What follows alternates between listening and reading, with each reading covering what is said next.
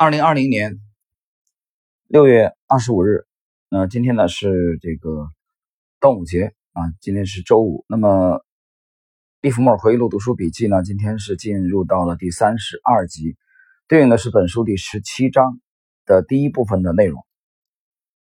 我有一个非常要好的朋友，很喜欢对人说有关于我的预感的故事。他总是认为我有强烈的预感，能够知道自己该如何操作。他宣称，我只要盲目的遵循某种神秘的力量，就能够总是在最恰当的时机从股市里脱身。他最喜欢讲的故事是，有一只黑猫在我吃早点的餐桌旁预警要我卖出手中大量股票的事情，而我收到这只黑猫的信息以后，就变得焦躁不安、心神不宁。直到我卖掉全部的股票，才能安定下来。事实上，我几乎都卖在波段涨势的最高点。这一点当然更强化了我这位顽固的朋友所描述的预感。其实那件事是这样的：一开始我去了趟华盛顿，试图说服几个国会议员，要他们相信拼命对华尔街征税是不明智的。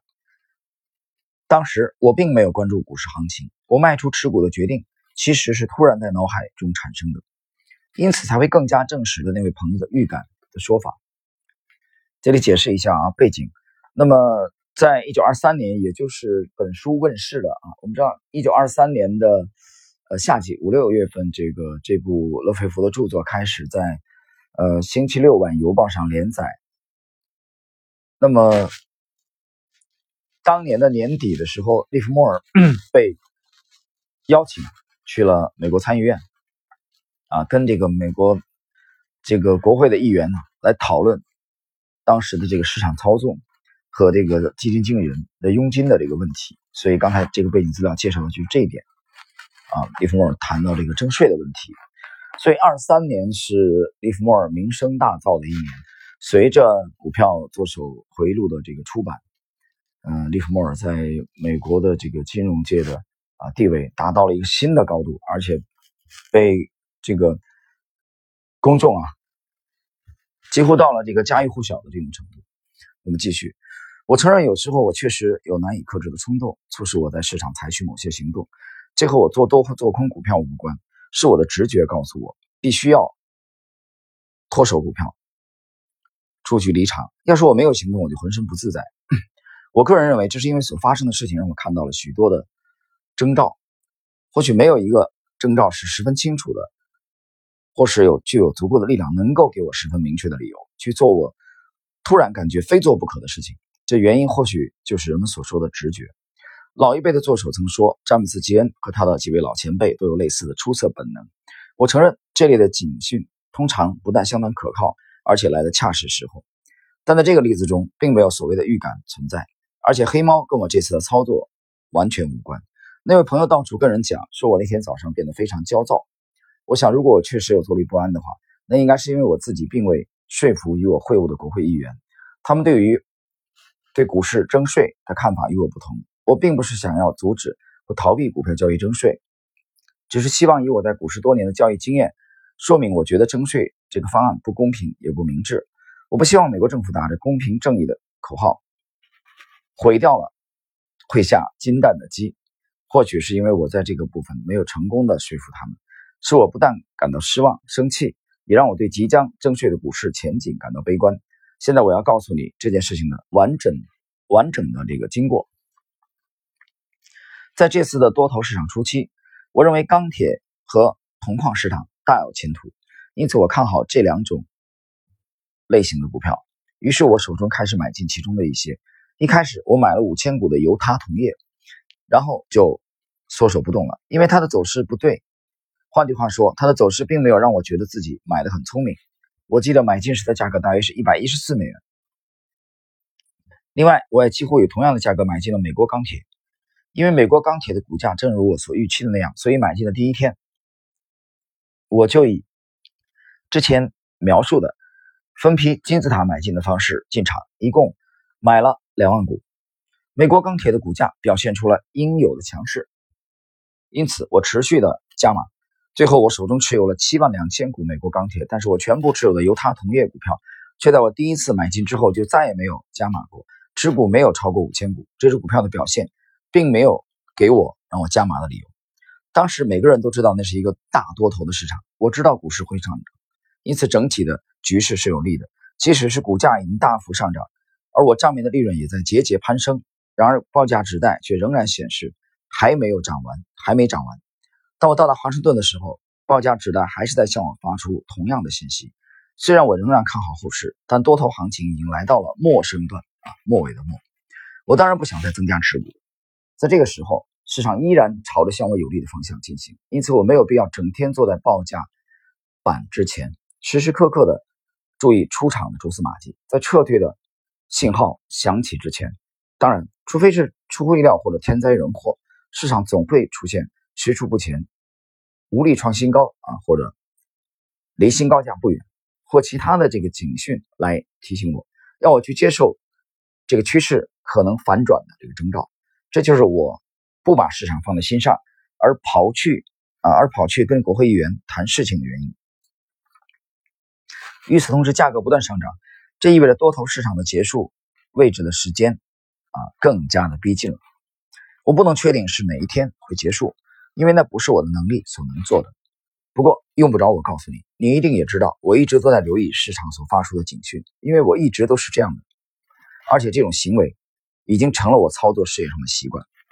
在我卖出股票的前一天，我看到了股价到了这么高的价位，心中难免会想到我那庞大的账面利润，以及当时持有部位的规模。随后就想起自己试图说服说服国会议员，希望他们能公平而明智地对待华尔街的势力，结果居然全是徒劳无功。我不太肯定是不是因为这些理由，但很可能在那种情形下，我的心中开始产生了卖出的念头。也许在潜意识里，我整个晚上都在思考这件事情。到了早上。我还在想股市不知道会怎么走。后来到了经纪公司的营业处的时候，我看到仍在上涨的股票已经不多了，而且对于自己账面已有的利润感到满意。同时看到眼前的这个庞大市场具有强大的消化卖单的能力，在这样的一个市场状况，我可以卖出任何数量的股票。当你持有庞大数量的股票，并且拥有庞大利润时，你就必须时时留意有没有机会把账面的利润转换成实际的现金，而且在出货的过程中。必须尽可能的避免利润被侵蚀。经验告诉我，人们总能找到实现利润的机会，而这种机会通常出现在走势的末端。这与研读报价纸袋或预感一点关系都没有。这一段很很注意重要啊，这一段很重要。那么利弗莫讲的至少有两个要点，一个是他当你手中持有这个很重的这个持仓啊，而且这个持仓的获利很丰厚的时候，你要。要注意找到一个合适的机会，把这些账面的浮盈啊转变为这个实实在在的利润，这是第一点。第二点呢，大家会注意到，在这一段的最后啊，有一个经验告诉我这句话。其实这里边我们能从另外一个角度看到利弗莫鲜明的趋势跟踪的啊这种风格啊。他说，这种机会啊，实现利润的机会，往往出现在走势的末端。换言之，你可以知道利弗莫对。一个股票的这个交易或者一个商品的这个啊，比如上涨趋势做多啊，或者下跌趋势，它在去这个建空单的呃这两种情况下，它都不是属于急于进场的啊那个那种风格。换言之，我们就以这个上涨为例啊，就以这个做多为例，他往往是一个右侧交易者啊，是他是一个右侧交易者。大家好好揣摩一下这句话。利弗莫尔并不在乎啊，他是否买的够早。但他很在乎他是否买的够巧。这个巧啊，我解释一下我的理解，其实就是他的 最小阻力。好，我们继续。那天早上，当我发现可以毫无困难的脱手全部股票的时候，我当然就那么做了。在当时的情况下，出脱手中的持股，卖五万股，并不会比卖五十股来的聪明或勇敢。但如果是在走势乏味的市场中，卖出五十股。还不会导致价格暴跌，而卖出五万股的情况可就大不相同了。当时我持有七万两千股美国钢铁，虽然规模称不上是巨大，但能卖光又不会使账面利润有所缩水的这种机会，也不是随便都可以出现的。而看着账面上美好的利润缩水，那就好像看着自己存放在银行里的现金被偷走一样，叫人心痛。这次我的利润大约是一百五十万美元，我趁着市场还能消化我的卖单时，把它转换成现金。但这并不是我出脱持股感到高兴的原因。我快乐的源头来自股市印证了我的看法。情形是这样的：我成功的卖出了七万两千股美国钢铁，平均价格只比当天最高价，也就是这一波的最高点低了一个点。市场走势证明了我的卖出时机恰到好处。但是在同一天的同一个时间点，我还卖出了五千股的犹他铜业，这笔卖单使得该股票的价格下跌了五个点，下跌了五个点啊！别忘了，我当初是同时买进这两只股票的。我明智的把美国钢铁的部位从两万股增加到了七万两千股，而犹他铜业却仍保持着原来的五千股，一点都没有增加。我没有提前卖出犹他铜业的原因，是因为我看好铜业，而股市正在走大多头行情。即使是犹他铜业不会给我带来巨额利润，但它至少也不会对我造成太多的损伤。从上面的描述来看，你就可以知道这和预感一点关系都没有。嗯，那么今天呢，我们开篇啊，利弗莫尔这个通过操作美国钢铁。他赚取了一百五十万美元的这个利润，同时呢，他买进了另外一个比较弱的犹他铜业，但犹他铜业呢，始终保持在五千股的啊这个数量没有再增加。那么没有再增加的原因其实很简单啊，我们用一句话来描述它，就是没有上，没有涨，犹他铜业没有强势的上涨。如果利弗莫尔进场以后，犹他铜业。强势突破，那么利弗莫尔一定会坚定的向上，向上，你没有听错，是向上的金字塔的这个追加买进，而没有。但是美国钢铁出现这种情况，所以它的这一节啊，就这个我们今天讲的这一节内容，就是对应本书第十七章的第一节的内容，只不过再次的去啊给我们做了一个培训啊，就向上这个追加啊金字塔的追追势啊，而不是单纯的这个预测的重要性。好了，朋友们，时间关系呢，我们今天的这个第三十二集啊，对应的本书第十七章开篇的内容，操作美国铜业，呃，美国钢铁，这个获利一百五十万美元的内容啊，就到这里。我们在下一集第三十三集继续。